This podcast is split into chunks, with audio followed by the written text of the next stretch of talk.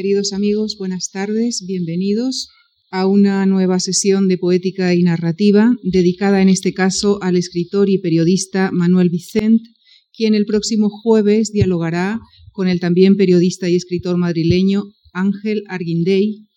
Queremos, en nombre de la Fundación Juan Marc, darles a los dos eh, las gracias por haber aceptado nuestra invitación.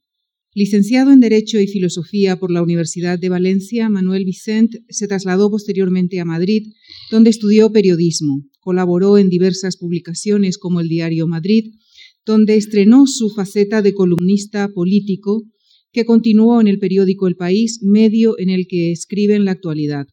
Por su labor periodística ha recibido, entre otros, el Premio González Ruano, y el premio Francisco Cerecedo otorgado por la Asociación de Periodistas Europeos. Como escritor, sus más, de, sus más de 15 obras publicadas le han hecho merecedor de varios galardones, entre los que destacan el Premio Alfaguara de Novela por Pascua y Naranja, el Premio Nadal por La Balada de Caín y entre otros títulos suyos podemos citar Inventario de Otoño, Contraparaíso, León de Ojos Verdes, La novia de Matisse, Póker de Ases, y han sido adaptadas para el cine sus novelas Tranvía a la Malvarrosa y Son de Mar.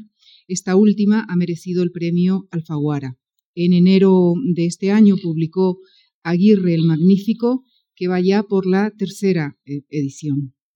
Y como Manuel Vicent posee esa envidiable habilidad de retratar con ingenio, con talento, con humor, y con ironía en algún caso, en muchos casos, diversas situaciones y personajes, le hemos pedido esta tarde que nos retrate a un narrador que nos hable de la travesía literaria de Manuel Vicente. Muchas gracias.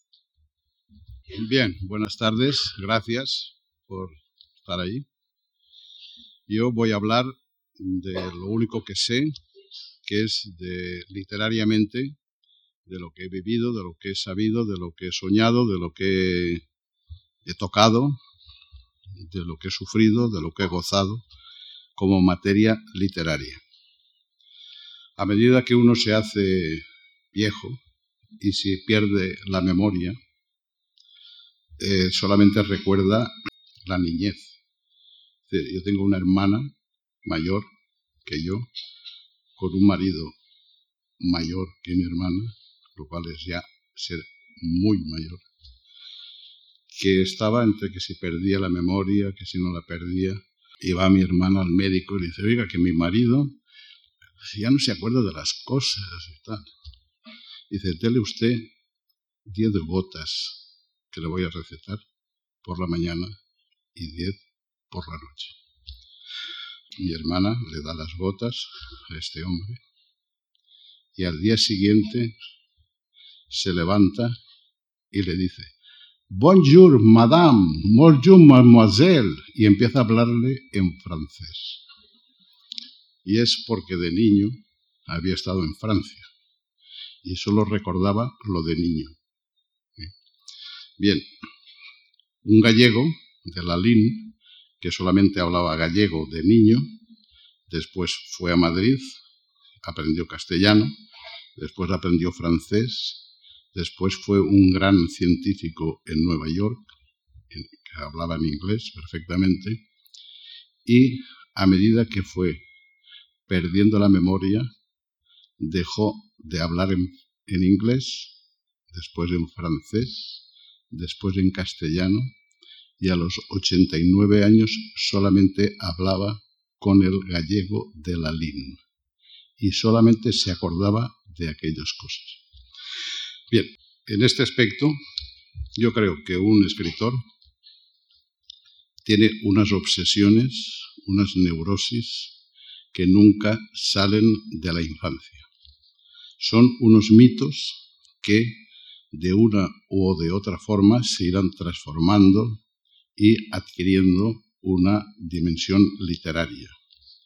La literatura, desde mi punto de vista, no es más que la memoria cuando se pudre por la imaginación a través del tiempo. Yo, como es lógico, tengo mis obsesiones, mis neurosis, mis imágenes fijadas en la placa de la memoria, como placas de la memoria, que se revelan siempre en la oscuridad y en los sueños o en las páginas literarias, que es exactamente lo mismo. Cuando yo tenía un mes, mis padres tenían alquilada una casa de pescadores en una playa de Moncófar que se llamaba Villa Alegría. Yo, por supuesto, no lo recuerdo más que en el inconsciente. Villa Alegría empezó con la guerra. Mi familia, con una yegua tirada de, una tartana, eh, fuimos trasladados a Villarreal desde la playa de Moncófar y desde vivir en una playa, en una casa libre, blanca, maravillosa y humilde de pescadores que se llamaba Villa Alegría, pasamos a vivir en una casa esquina Exceomo con Virgen de los Dolores. Ambas están absolutamente habitables todavía. Villa Alegría, que es una casa muy humilde, en esa playa se han hecho paseos, horteras de mármol y, farolas de esas de diseño. Ha habido riadas, ha habido tormentas y todo ha sido derrumbada menos Villa Alegría. Y de Exeomo, la, calle Exeomo, esquina Virgen de los Dolores, permanece. Otra placa que yo tengo en la memoria son los balnearios de mi pueblo, que había unos balnearios derruidos por los bombardeos. Esos balnearios tenían en escombros, donde yo me, jugué de niño a los, a los cuatro o cinco años, tenían debajo de los escombros unos mm, mosaicos con peces y delfines azules. Tenían unos eh, espejos velados, tenían unos artesonados desventrados llenos de ristras de, murciélagos hibernados, tenían unas bañeras con garras de león totalmente destrozadas. Y había un cinematógrafo en el que estaba una pantalla toda sucia, una pianola desventrada también al pie y unas manchas oscuras en las paredes. Yo jugaba en ese cinematógrafo sin saber que por allí habían pasado las figuras del cine mudo, las famosas del cine mudo, y donde se celebraban bailes burgueses, y aquellas manchas obedecían a que durante la guerra había sido hospital de sangre y había sido quirófano, donde se cortaban las piernas y los brazos de todos los heridos y de todos los eh, eh, estos soldados que venían del frente de Teruel congelados. Esas manchas misteriosas negras en las paredes, que eran de sangre eh, seca, a la vez, esas manchas yo después no las, cuando ya me enteré de qué se trataba, no las podía olvidar de las imágenes que posiblemente se habían proyectado en, aquellas, en aquella pantalla. Bueno, todo eso va alimentándote eh, tus fantasías, tus sueños nocturnos. Después, en el pueblo aquel que era de balnearios, había una familia de Valencia, que era musicólogo, tenía unas hijas muy guapas, y este hombre se había carteado con Pío Baroja. Era un barojiano absolutamente obsesivo. Y en una de esas cartas le había invitado a que viniera a ese pueblo que estaba cerca del mar, que tenía naranjos. Él le describía la casa con una chimenea que tendría pan blanco. Estamos hablando de los años 44-45, en plena hambre de la posguerra. Entonces Pío Baroja le dice que posiblemente la primavera que viene, la primavera siguiente, bajaría a pasar una temporada en casa de estos señores. Yo era tendría cinco o seis años, yo era muy amigo de una de esas hijas, de Rosamari. Yo entraba y salía en aquella casona que tenía un jardín con ninfas de escayola y una biblioteca increíble, de, sobre todo de partituras de música, primeras ediciones, etc. Yo, de pronto, en los juegos en aquel jardín, vi que había una especie de zafarrancho de combate de arreglar aquella casa, de arreglar aquel jardín, de arreglar una, una habitación, sobre todo en la segunda planta, porque iba a venir Don Pío. Yo oía de niño que iba a venir Don Pío. Y yo no sabía quién era Don Pío. Y yo me fui el año siguiente, seguíamos jugando. Habían preparado una habitación con unos muebles antiguos, con unos libros incunables, con unos cuadros de pintores valencianos, un pinazo, me acuerdo, y don Pío que iba a venir. Y era una habitación absolutamente hermética, cerrada, porque era la habitación de don Pío. Yo seguía jugando, seguía haciéndome mayor, seguía tomando la primera comunión y don Pío no llegaba. Pero la habitación permanecía cerrada. Era la habitación de don Pío Baroja.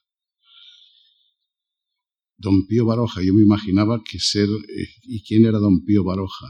Yo oía en las conversaciones de los mayores que don Pío Baroja era un escritor famoso que iba a venir al pueblo, un pueblo pequeño de 3.000 o 4.000 habitantes, cerca del mar, muy bonito, muy blanqueado, muy enjalgado, rodeado de naranjos, en una casona de unos señores de Valencia muy, con una prestancia cultural muy importante, y don Pío no llegaba. Y por fin no llegó, no llegó. Pero la habitación permaneció cerrada hasta que pasados los años, cuando yo tenía 16 o 17 años, en uno de aquellos guateques que se hacía en, en vacaciones durante el verano, bailando el Only You, o tal vez aquello de Lucho Gatica, reloj no marques las horas, yo le digo a Rosamari, a la, mi amiga de la infancia, dice, ¿y la, y la habitación de Don Pío, que estaba en la segunda planta, dice, la habitación de Don Pío permanece cerrada. Nadie ha entrado en esa habitación desde entonces. Y digo, ¿por qué no me llevas? Y Subimos, abrimos la habitación de don Pío a los 17 años, como 12 años después de la primera vez que oí el nombre de Pío Baroja, cuando yo a los 17 años ya había leído Camino de Perfección de Pío Baroja y alguna otra novela. Entonces abrimos la puerta, la habitación olía a melaza, ese aire estancado dulzón de buenos muebles, de buenas maderas, y había una cama estaba hecha perfectamente, esperando a don Pío, y le dije yo a Rosa María, oye, ¿me puedo acostar yo en esta cama? Entonces me acosté en esta cama y me quedé cinco minutos meditando y después no pasó nada. Esa es una de las imágenes que dando vueltas y vueltas no puedes salir de ellas, porque es así. Otra imagen es de los primeros saltimbanquis que venían al pueblo con un oso, un pandero y una cabra y una bailarina que se llamaba Carolina. Y había una eh, cuerda, una cuerda, y la niña famélica pasaba, pasaba por la cuerda floja, ¿no? Y en ese momento, mientras estaban los saltimbanquis eh, tocando la trompeta, una trompeta abollada, una cabra que se subía a una escalera, un oso que no sé qué hacía y tal, de pronto oigo un grito desmedido de una de las mujeres del público. Eso era en la plaza, era en la plaza, en la plaza del pueblo oigo un grito desmedido que dice milagro, milagro, milagro, ¿no? Y entonces la gente empieza a mirar a la iglesia, en la puerta, a la, fachada de la iglesia, y en la, encima de la puerta principal de la iglesia había una hornacina. Una hornacina estaba, es que estaba vacía porque en la guerra a una virgen que había allí le habían echado un lazo de vaquero y la habían tirado al suelo. Pero como para el espectáculo de los saltimbanques, en vez de las bombillas de 40 vatios, que era lo normal entonces, habían puesto dos bombillas de 100 vatios, las sombras coincidían dentro de la hornacina y hacían como una figura milagrosa como si la Virgen hubiera vuelto a la hornacina. Entonces, mientras el oso bailaba, la cabra subía a la escalera, la gente dio la espalda a los altimbanquis y empezó a gritar milagro, milagro aquella sombra. Bueno, esa es otra imagen que yo tengo grabada en la placa de las memorias. Otra imagen es cuando yo era monaguillo, que de pronto, cuando estaba solo por la iglesia, me daba por meterme por detrás de los altares. Y de pronto vi en, las faldas de la Virgen Dolorosa una botella de coñac que guardaba allí el sacristán escondido, el sacristán alcohólico escondido. Entonces, miré, le levanté las faldas a la Virgen Dolorosa por curiosidad, francamente. Yo tenía ocho o nueve años, por pura curiosidad, y vi que dentro de aquellas faldas bordadas en negro y en plata no había más que cuatro palitroques, cuatro palitroques, y una cara eh, y un corazón con espadas y una cara sonrosada pero llena de lágrimas, y dentro unos palitroques y una botella de coñac. Bueno, son imágenes, imágenes en que uno no puede salir de ellas. Por otra parte, en las correrías que yo hacía por el campo, por el monte, donde estaban todavía las trincheras, allí había cascos militares, cascos eh, de, soldados llenos de tierra, donde había florecido el espliego, había botas militares eh, cortadas que se habían convertido en macetas, y olía maravillosamente aquella podedumbre, aquella violencia de una guerra que yo no había conocido, pero de la que siempre oía hablar en silencio, porque en mi casa se guardaba silencio absoluto. Era una casa de los que habían ganado la guerra, sin meterse en nada, pero que era del bando de los vencedores. Y, bueno, yo sabía que esa violencia que yo no entendía olía profundamente, porque esos derribos, esos balnearios maravillosos donde escarbabas en, en, los escombros y te salía un delfín maravilloso azul, pues esa ambivalencia de la destrucción que te lleva a la belleza y la belleza que esconde la destrucción, pues es algo que yo he ido alimentando literariamente. Otra cosa era la puerta de mi casa dividía la libertad y el orden. Yo, fuera de casa, era libre, iba por los montes como un garduño, entraba en casa y era la autoridad, el no.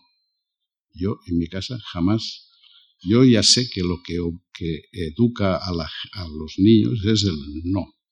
No educa el sí, sino el no. Bueno, yo no sé si estoy educado o no, pero yo la palabra sí en mi casa no la he oído jamás. Entonces, el, hecho de que yo, por ejemplo, cuando había, estábamos en la chimenea y cuando había un, que mi padre, que, que, raramente entraba en ebullición y empezaba a repartir tortas, yo veía que un hermano se iba para arriba a una habitación, el otro se iba para el patio a otra, yo siempre me iba a la calle Y dice, ¿y tú? Y un hermano mayor me dice, ¿y tú por qué te vas siempre a la calle? Y digo, porque es lo que veo que hace siempre el gato. Es decir, el gato cuando hay un problema se va a la calle. Y entonces yo me fijaba en lo que hacía el gato y digo, yo voy a ser de mayor como esto.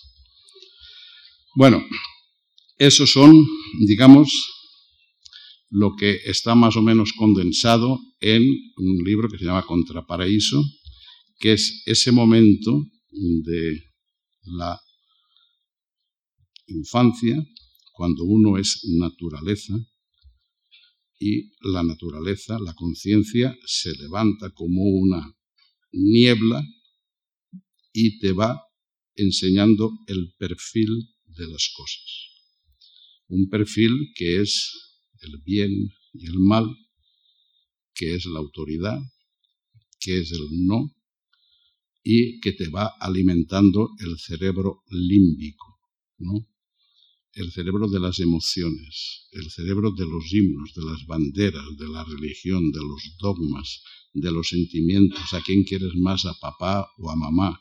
No toques eso que quema el fuego, pero a la vez es, es de las memorias más perdurables del ser humano, es que todavía sabe que el fuego quema.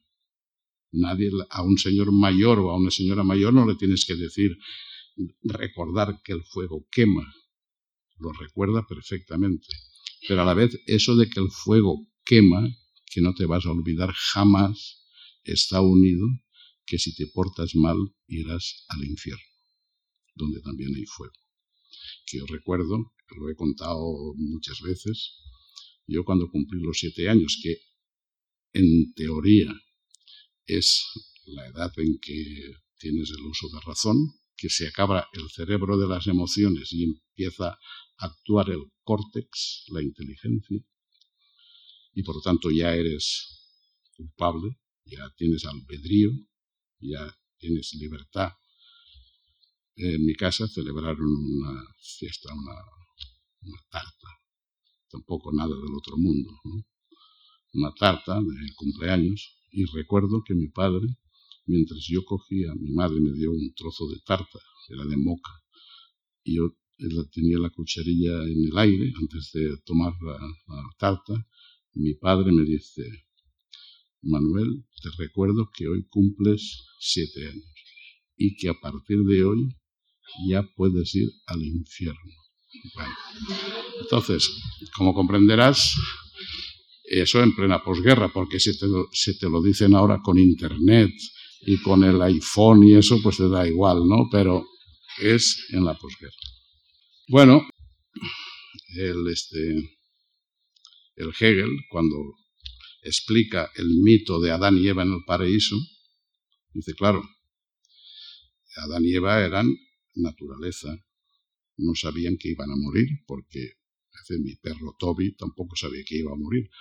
Bueno, mi perro Toby, que era un adelantado, porque mi perro Toby, cuando mi hija se lo llevaba para sacrificarlo, yo sabía que no lo vería. Toby era un genio, que yo todo, prácticamente todo lo que he aprendido en esta vida, más que de Sócrates, lo he aprendido de Toby.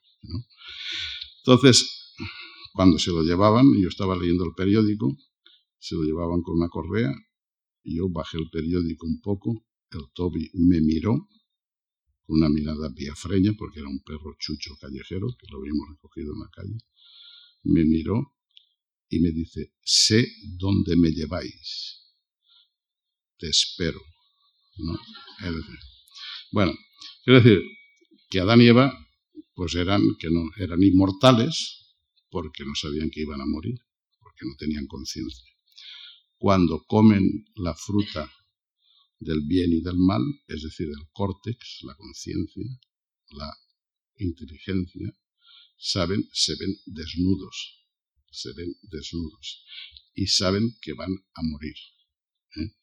Bueno, pues esa sensación de que sabes que vas a morir, que ya tienes la inteligencia y que y que el córtex va a vigilar como un cerebro superior todo lo que te va a pasar en esta vida, pero lo que sucede que antes de que llegue el córtex, antes de que llegue la inteligencia, ese cerebro límbico o de las emociones ha sido saturado metódicamente eh, de una forma rigurosa para que no te olvides nunca, jamás, de los símbolos, de las primeras canciones, de las primeras caricias y todo eso unido y también de los dogmas y de la educación.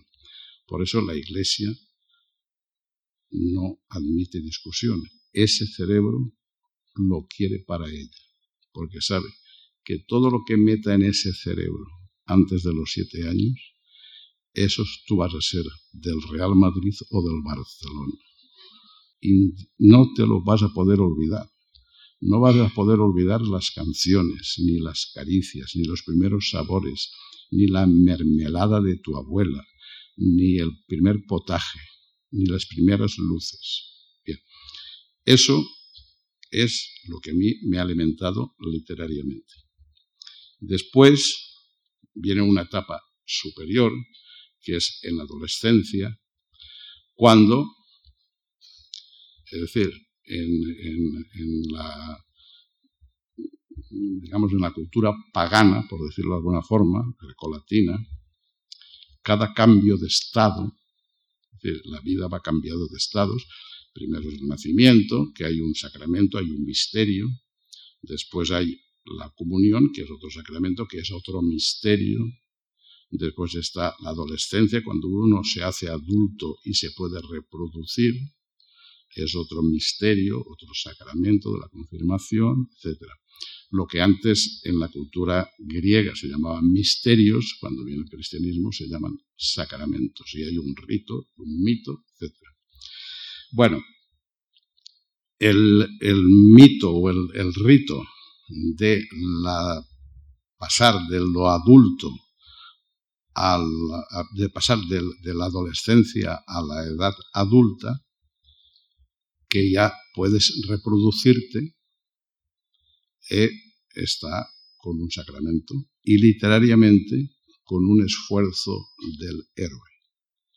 El viaje del héroe, los argonautas, el viaje de Ulises, el viaje de, eh, del que, va al bosque a rescatar a la princesa, en fin, todos los viajes del Santo Grial, es decir, es toda una teoría de viajes en que el héroe demuestra el esfuerzo que tiene que hacer para demostrar que es fuerte y que la hembra lo va a aceptar para reproducirse. Bien, ese esfuerzo, ese esfuerzo del héroe, yo lo traté de sintetizar en ese viaje en una novela, se llama Tranvía la Malvarrosa, que era de una Valencia aplastada, sensual pero reprimida, eclesiástica políticamente derrotada, pero había una línea azul que yo la recordaba de niño, porque el pueblo donde yo me crié de niño siempre tenía donde quisiera que fueras, desde el tejado de mi casa, desde el monte, desde cualquier sitio, siempre veías el horizonte cerrado por una curva azul, lejana, de seis kilómetros de distancia, pero pura, azul como una circunferencia. Que yo muchas veces las la confundía con el propio pensamiento, es decir, como un ideal, eso que está allá, que ibas a la playa, la libertad, la sensación, la primera que yo tuve cuando llegué a la playa, ya conscientemente a los cuatro años, yo tengo la visión de una playa. Después de en unos sitios, en unas higueras así como preternaturales, que la gente cantaba y guisaba paellas. Estaban las caballerías allí. Y después de la paella esa y de la somnolencia de la siesta, donde se oían gritos y risas, así como extrañas. De las mujeres, de las chicas jóvenes, etc. Después el ir a la playa que estaba a pocos metros. Yo recuerdo la primera sensación que tengo de ir a la playa es la grupa de una yegua sudada con todas las musculaturas tirando de una esto de una eh, carreta de una tartana y de pronto el golpe de una brisa salada increíblemente fresca en medio del fervor del verano y esa musculatura sudada de la yegua. Eso es una sensación casi em, preternatural, es de una terrenalidad increíble. Después, ese atardecer en las playas donde la gente, los labradores, metían a las caballerías en el agua y le echaban cubos de agua sobre los ijares y la espuma esa de los caballos. Las primeras miradas, es decir, yo la primera mirada pecaminosa, yo tendría 10, 12 años. Bueno, pecaminosa a lo mejor no es la palabra.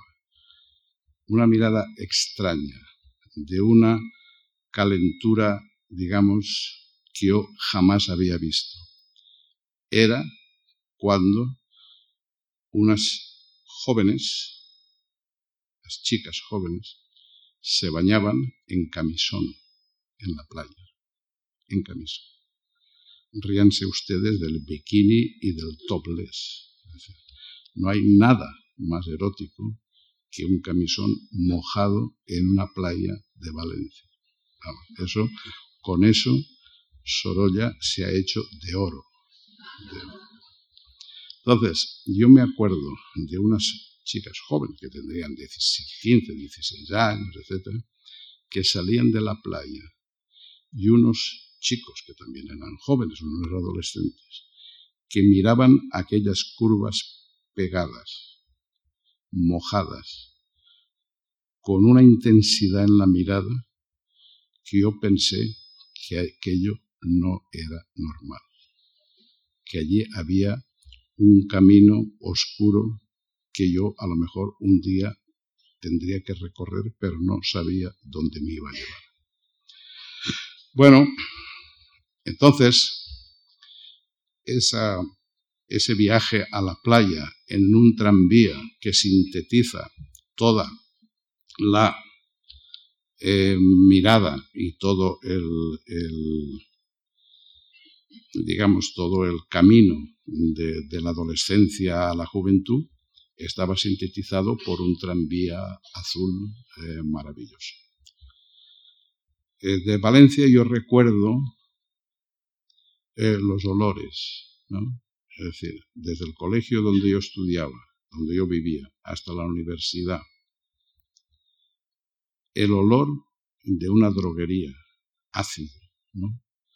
droguería donde la envenenadora en la calle Salvador era un, olor ácido, después una farmacia, un olor dulzón, después una panadería, después una tienda de paños, así como acre, que salían unas señoras que salían los dependientes a enseñar las telas a la luz del día, y sobre todo aquella droguería que a mí me tenía obsesionado, porque en aquella droguería había comprado el matarratas, la envenenadora famosa de Valencia. Entonces, cuando yo estudiaba primero de Derecho, fue cuando se cometió el famoso crimen. Hubo dos crímenes famosos, el de la envenenadora y el crimen del Cine Oriente. El crimen del Cine Oriente era una señora muy simple que vivía en el altillo del cine y que se había echado a un borracho como pareja, que bueno, lo había refugiado allí en el altillo del cine donde ella vivía. Y en una discusión que tuvieron, el ya borracho ella lo empuja, él cae de espaldas y se desnuca. Era un delito de lo que los se llaman preterintencionalidad, es decir, que el resultado no lo querías y no depende de ti esa muerte porque es un accidente. Pero efectivamente eres la culpable de haberlo. Al verse esa señora, al verse esa señora, con aquel hombre en el altillo, pues no sabe qué hacer. Y entonces tiene una, una idea genial y es cortarle un brazo, depilarlo, pintarle las uñas de, de rojo, coger ese brazo y tirarlo bajo un puente. Después le depilaba una pierna, se la cortaba, le pintaba las uñas de los pies y la echaba en otro puente. Y así fue repartiendo todo el cuerpo, simulando que era el cuerpo de una mujer, porque lo pintaba, menos la cabeza. Y la cabeza la pone dentro de una caja de galletas María y la esconde detrás de la pantalla. Detrás de la pantalla. Y claro, Cine Oriente, pues la gente iba allí y empezó la gente a decir, aquí hay ratas, aquí hay ratas porque esto huele a diablos y tal hasta que por fin van a ver dónde olía y se abre la, caja de galletas María y aparece la cara de aquel. Bueno, esta señora no pasó nada porque, en fin, era una cosa menor. Pero la envenenadora, que de pronto eh, era una buena mujer porque quería que la era una criada y que quería que la señora estuviera enferma para poder curarla, para hacerse imprescindible. Entonces le daba dosis mínimas de arsénico, no para matarla, sino para que estuviera en la cama y ella pudiera ayudarla todos los días a levantarse, a limpiarla, a dar el desayuno, es decir, una santa. Es lo que ahora se llama eso de asistencia, no sé se le va la mano y esa señora muere. Se, le fue la mano. Era la mujer de un carnicero famoso. Esta señora se emplea en otro hogar que era de un capitán jurídico y hace lo mismo. Empieza a la droguería de la calle El Salvador, por donde yo pasaba todos los días, compraba matarratas, que allí en Valencia, es casi como el desayuno. Entonces le daba y la mujer se ponía enferma, la llevaban al hospital y se ponía bien. La volvían a llevar a casa y volvía a enfermar hasta que le hacen unos análisis, ven que tiene arsénico en el estómago y interrogan a la mujer, la mujer confiesa, tiran del hilo y saben que ha matado también a la anterior, a la mujer del carnicero. La condenan a muerte, la condenan a muerte. Yo entonces estaba estudiando primero de Derecho y íbamos al juicio, al juicio. Pero después, ya cuando la condenan a muerte, pues el, uno que era, fue profesor mío, aunque era fiscal y era ayudante de Derecho Penal, que era el fiscal que después fue fiscal famoso Chamorro, Jesús Chamorro, fue testigo de eh, la ejecución de esta mujer.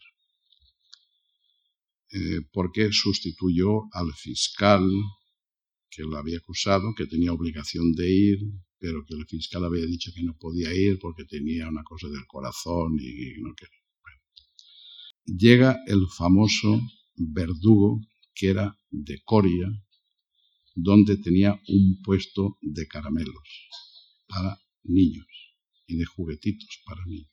Llega a las 7 de la tarde Y, según el reglamento, a la ejecución tienen que acudir, tienen que estar el director de la cárcel, por supuesto, el director de la audiencia, un fiscal, que en este caso era el sustituto, uno que venía de, de, Navarra y que quería verlo, también era un hombre que, en fin, le gustaba eso, y unos obligatoriamente que tienen que ser vecinos, de lo que se llama el pueblo, la sociedad, que los eligen entre vecinos del barrio.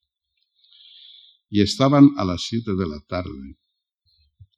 Ella, aquella señora ya en capilla, que es una celda que está detrás de un patio, que hay una capillita donde después se va a decir la misa esa famosa.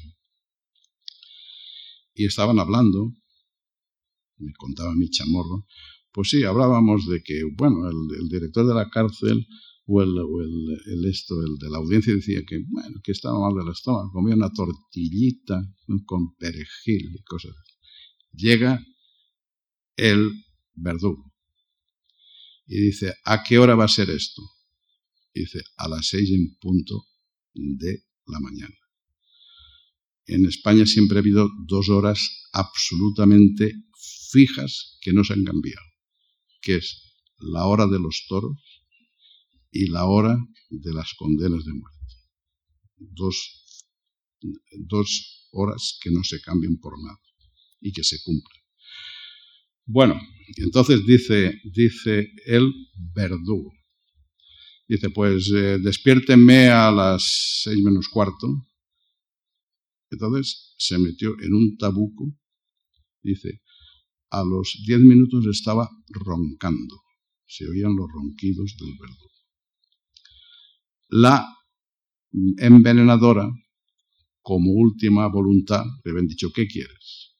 Entonces dice, quiero que me acompañe una amiga mía que ha estado conmigo en la cárcel, que estaba escarcelada, que era una abortadora de Alicante. La llaman, aunque según el juez Chamorro, el fiscal Chamorro dice que el, que el de la audiencia dice, dígale que no, que no la hemos encontrado. Dice, no, no, el fiscal Chamorro pagó un taxi para que viniera aquella señora. Entonces, se pasaron toda la noche, tanto la envenenadora como la abortadora, haciendo patucos para niños. Bueno. Y la envenenadora jamás pensaba que la iban a matar, porque ella decía, no, yo lo que ahora cuando el caudillo me llame, que me han dicho que va a llamar dentro de un momento, va a llamar por teléfono y va a decir, yo me voy a ir a curar leprosos, porque ella era, quería curar cosas. Y el caudillo no llamaba, el caudillo no llamaba. En esto se hacen las seis, las cinco y media de la tarde, dicen la misa, y a partir de que ella ve que el caudillo no llamaba, pues ella entra en un estado ya de, rabia, gritando que ella quería salvar leprosos y curar leprosos. Pero el verdugo, hecho un profesional, la esperaba al pie de los palitroques y de los hierros. Cuando ya, y entonces delante del patio estaba director de la cárcel, el de la tal, unos 15 testigos. Cuando el verdugo le pone el collarín, al director de la cárcel le da un ataque de epilepsia. Seis de la mañana, según Chamorro, era mayo, cantaban todos los pájaros de Valencia, en la tapia había rosales y la huerta, porque esa cárcel estaba muy metida en la huerta, la huerta olía a todo lo más maravilloso que puede oler Valencia cuando quiere oler bien. Entonces, la envenenadora se quita el dogal y va a socorrer al señor, al director de la cárcel y se ve que era la única que sabía que había que ponerle un pañuelo, dice, póngale un pañuelo en la boca, porque si no se va a cortar la lengua. Y efectivamente, se le ponen un pañuelo en la boca, aquel hombre lo retiran, le pasa la crisis, ella vuelve a su sitio y la ejecuta. Eso saltó las tapias de la cárcel modelo de Valencia como un rumor de que un verdugo no quería o no tenía agallas para ejecutar a aquella señora. Y, de ese rumor que cundió por Valencia, yo estaba allí, yo estaba estudiando, ese rumor de que, aunque a mí ya me lo había contado tal como fue el fiscal, pero ese rumor de que, de que algo había pasado que, que no había, porque tenía no sé qué, que el juez, que, que tuvieron que ayudar al verdugo, de ahí nació una película maravillosa de Azcona y de Berlanga, de un falso rumor de la envenenadora de Valencia. Bueno, pues Valencia olía a esa, esa cosa ácida de la droguería, de las panaderías. Había un panadero que pasaba todas las mañanas por allí y le estaba enseñando a un loro que tenía en el dintel de la puerta, en la jamba de la puerta, colgado. Y siempre que pasaba, siempre a las nueve de la mañana, siempre le estaban diciendo, di viva Puchades, viva Puchades. Y aquel pájaro no logró jamás que dijera viva Puchades, jamás. de hecho, yo no creo que ni fuera, ni que fuera loro, ni que fuera nada. Bueno, después, ya falta poco para que empiece el Barcelona. Yo veo que aquí hay, yo soy muy respetuoso con las, con el, con el cerebro límbico, porque yo sé que el que es del Barcelona es porque cuando era niño, el Barcelona de Cúbala, porque no se llama Cúbala, Cúbala, era campeón y desde niño lleva en el cerebro límbico el ser del Barcelona o del Madrid, ¿no? Exactamente. Bueno, pues dicho esto, eh, yo seguí escribiendo sin salirme jamás de esas placas de la memoria, de esos olores, de esos perfumes, de esas canciones, de ese subir, de ir a la Malvarrosa, subirte al trampolín, porque claro, es todo, el Mediterráneo es todo caótico. Había un trampolín diseñado por el Renau, modernista, que está una, una, un afiche maravilloso de, de un Art Nouveau de, de, de Renau. En ese trampolín, donde modestamente yo me tiraba al agua desde la tercera cosa esa, desde la tercera pala, cuando yo estuve en Valencia y que desde la tercera pala vi un espectáculo maravilloso. ¿Cómo? Entró parte del ejército, parte del ejército, soldados con la bayoneta calada, y de toda la playa arrumbaron a derecha e izquierda, a 500 metros a la derecha y a 500 metros a la izquierda, para dejar la playa desierta para que entrara a bañarse y a tomarse una paella el general Ríos Capapé. Yo eso lo veía desde el, eh, eh, desde el trampolín. Y desde el trampolín que uno subía, bajaba, volvía a echarse el agua, volvía a subir, volvía a bajar, como el mito de Sísifo, como queriendo decir, esta juventud, esta belleza, esta no se va a acabar nunca. Esto va a ser el eterno retorno de subir y bajar, pero siempre vamos a ser espléndidos, maravillosos, etc. Desde allí se veía un espectáculo maravilloso. Pero ya en Valencia, ya, digo ya en Madrid, cuando ya dejé Valencia y me vine a vivir a Madrid, una de las primeras noticias que tuve de Valencia es que aquel trampolín, que era de obra, se había partido en dos y había matado a tres muchachos. Lo cual quiere decir que eso es el fondo del fondo del Mediterráneo. Es la belleza, el terror y el caos. Es decir, el Partenón, que lo tenemos como símbolo de la armonía y de la belleza, es el producto de una explosión de dinamita cuando fue depósito de dinamita en una guerra. Y no hay mar más ensangrentado como este que estamos viendo ahora, de Libia y de todo lo que está sucediendo ahora, que el mar Mediterráneo. Esa maravillosa, esa maravillosa visión de Homero de la aurora con los dedos de rosa, el mar binario o el mar color vino, tómenlo ustedes como quieran, como vino o como sangre, o como cualquiera de las dos. Y esto es en el fondo la literatura. Y ya no tengo nada más que decir. Vale, muchas gracias.